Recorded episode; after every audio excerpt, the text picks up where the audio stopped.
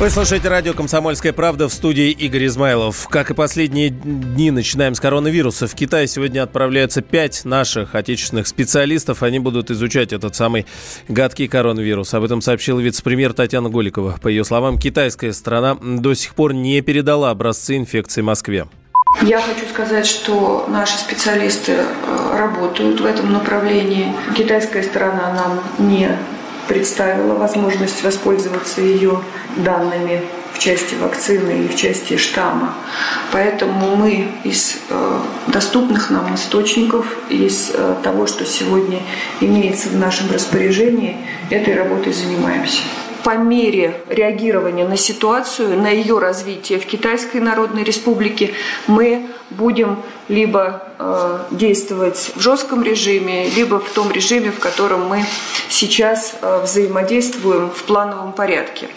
Э, когда речь идет о жестком режиме, то речь идет о чрезвычайной ситуации, но таковой пока у нас нет. И, соответственно, оснований для того, чтобы вводить какие-то ограничительные меры внутри страны, кроме тех, которые мы уже ввели, на сегодняшний день не имеется. А все организованные туристы уже вернулись на родину с китайских курортов. Об этом радио «Комсомольская правда» рассказал вице-президент Ассоциации туроператоров России Дмитрий Горин. По его словам, наши сограждане, которые не воспользовались путевкой, могут требовать стопроцентную компенсацию средств. 3 февраля все организованные туристы вернулись в плановом порядке рейсами чартерных компаний. И на данный момент организованных туристов в Китае нет. Туристы пошли навстречу, многие прекратили путешествие досрочно. Это небольшое количество туристов. Часть туристов должны были отдыхать до 5-7 февраля, но все приняли решение вернуться 3 февраля. Те туристы, которые не использовали все дни отдыха в путешествии, должны подать заявление э, через туристическое агентство туроператору и получить компенсацию за неиспользованные дни отдыха. Туристы, которые не начали путешествие, таких тоже немало, 33 тысячи человек, могут получить э, возврат стопроцентный без штрафа, перебронировать на другие даты путешествий или вообще поменять направление за аналогичные деньги. Ну а четверть наших сограждан вообще отложили отпуск из-за этого коронавируса, но более половины опрошенных, например, сервисом путешествий Тутуру, рассказали, что их это не касается. 22% респондентов признались, что сейчас находятся в подвешенном состоянии. Они откладывают покупку билетов вообще куда-либо за границу. Еще 8% опрошенных передумали ехать в Таиланд или другие страны Азии, а у 6% путешественников сорвались планы с поездкой в Китай. По данным сервиса путешествий, доля проданных авиабилетов в Китай в январе упала на 40% по сравнению с январем прошлого года. Но здесь два вопроса. Есть ли вообще деньги сегодня на путешествие? И второй вопрос о том, что на сильно подешевевшие направления, наши, как раньше, что-то не особо рвутся.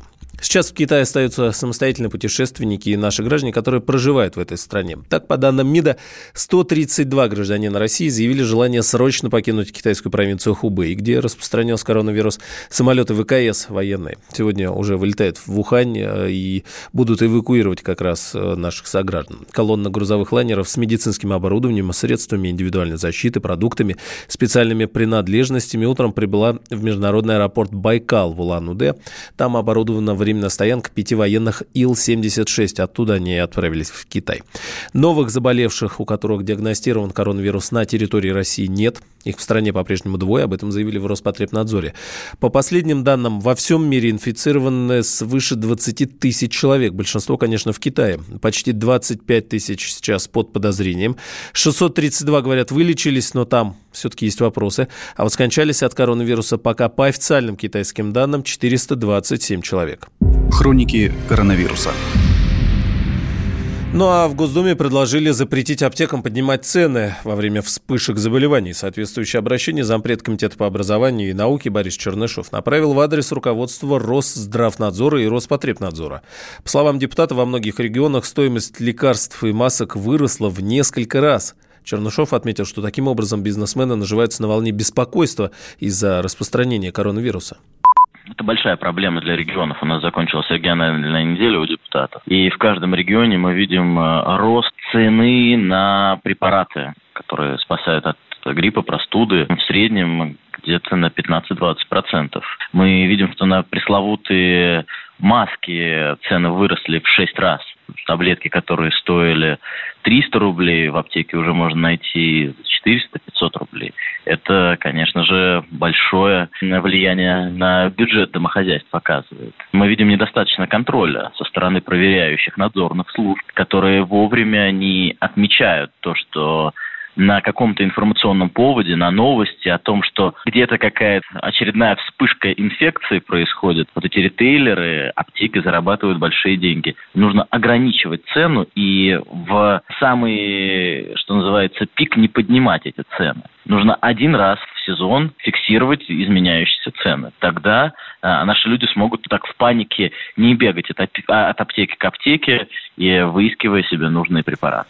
Ну а МВД тем временем предполагает э, депортировать иностранцев с опасными заболеваниями. Ведомство уже подготовило такой законопроект. Речь в том числе о коронавирусе, но в списке также чума, холера, туберкулез, ВИЧ и сибирская язва. Решение о депортации будет принимать Минздрав, Федеральная служба безопасности, Министерство внутренних дел и органы санитарно-эпидемиологического надзора. Свои действия они должны согласовывать с Минюстом. Заболевшим при этом необходимо предоставить лечение, сопровождение и перевозку. Госдума рассмотрит документ в мае. К чему такие меры, ну вот пока не поясняют.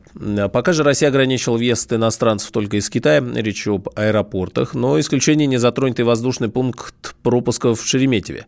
Исключением стали граждане государств, членов Евразийского экономического союза, экипажи воздушных судов, члены официальных делегаций и те, у кого есть вид на жительство в России. Пока вот это все. На центральную Россию надвигаются настоящие зимние морозы. Никто их не ждал и вообще уже все забыли. Э, как рассказал радио «Комсомольская правда», заведующая лабораторией гидромедцентра Людмила Паршина, самыми холодными днями недели станут, как-то и можно было предположить, выходные. По ее словам, температура воздуха в некоторых областях понизится вообще до минус 17 градусов. Держитесь и готовьтесь. Циклон, который пришел к нам из Атлантики, уходит на восток. Вслед за ним распространяется наконец-то холодный воздух из Арктики. Наступает настоящая зима. В Москве и Московской области в ближайшие сутки температура понизится до минус 5, минус 10 градусов. И днем будет минус 3, минус 8 градусов. Дальше температура еще больше понизится. Например, 6 февраля в столичном регионе ожидается ночью минус 10, минус 12 градусов. В Подмосковье до минус 15. Днем около около 5 градусов мороза. Появляется, наконец-то, забытое нами солнце. Местами может пройти небольшой снег. Из неприятностей ветер будет усиливаться 6 февраля до 15 метров в секунду. Самыми холодными днями на неделе будет 8 и 9 февраля. Ночью в московском регионе минус 12, минус 17 градусов. А потепление мы ожидаем только в начале следующей недели. И, возможно, уже понедельник, вторник температура повысится до оттепели. Ну а сегодня жители столичного региона предупреждают о снеге и гололедице. Водители и пешеходов традиционно просят быть предельно осторожными на дорогах. Я придумал такой сюжетный ход. Давайте я скажу некую чудовищную вещь. Это будет неудивительно. Скопление мигрантов – это не прогрессивная тема, не техническая, а стереотипная. Среди впечатлений моей юности через запятую идут трипы кислотные, наркотические, и благодать в церкви на праздник Троицы. Мы не знаем, есть ли у Мишустина под его пиджаком погоны, потому что если человек в конце 80-х торговал компьютерами, я думаю, к нему подошел какой-нибудь тогдашний товарищ майор, подполковник Путин, и сказал... А вот тут вот уже Программа «Кашин-Голованов. Отдельная тема». По будням в 9 вечера по Москве.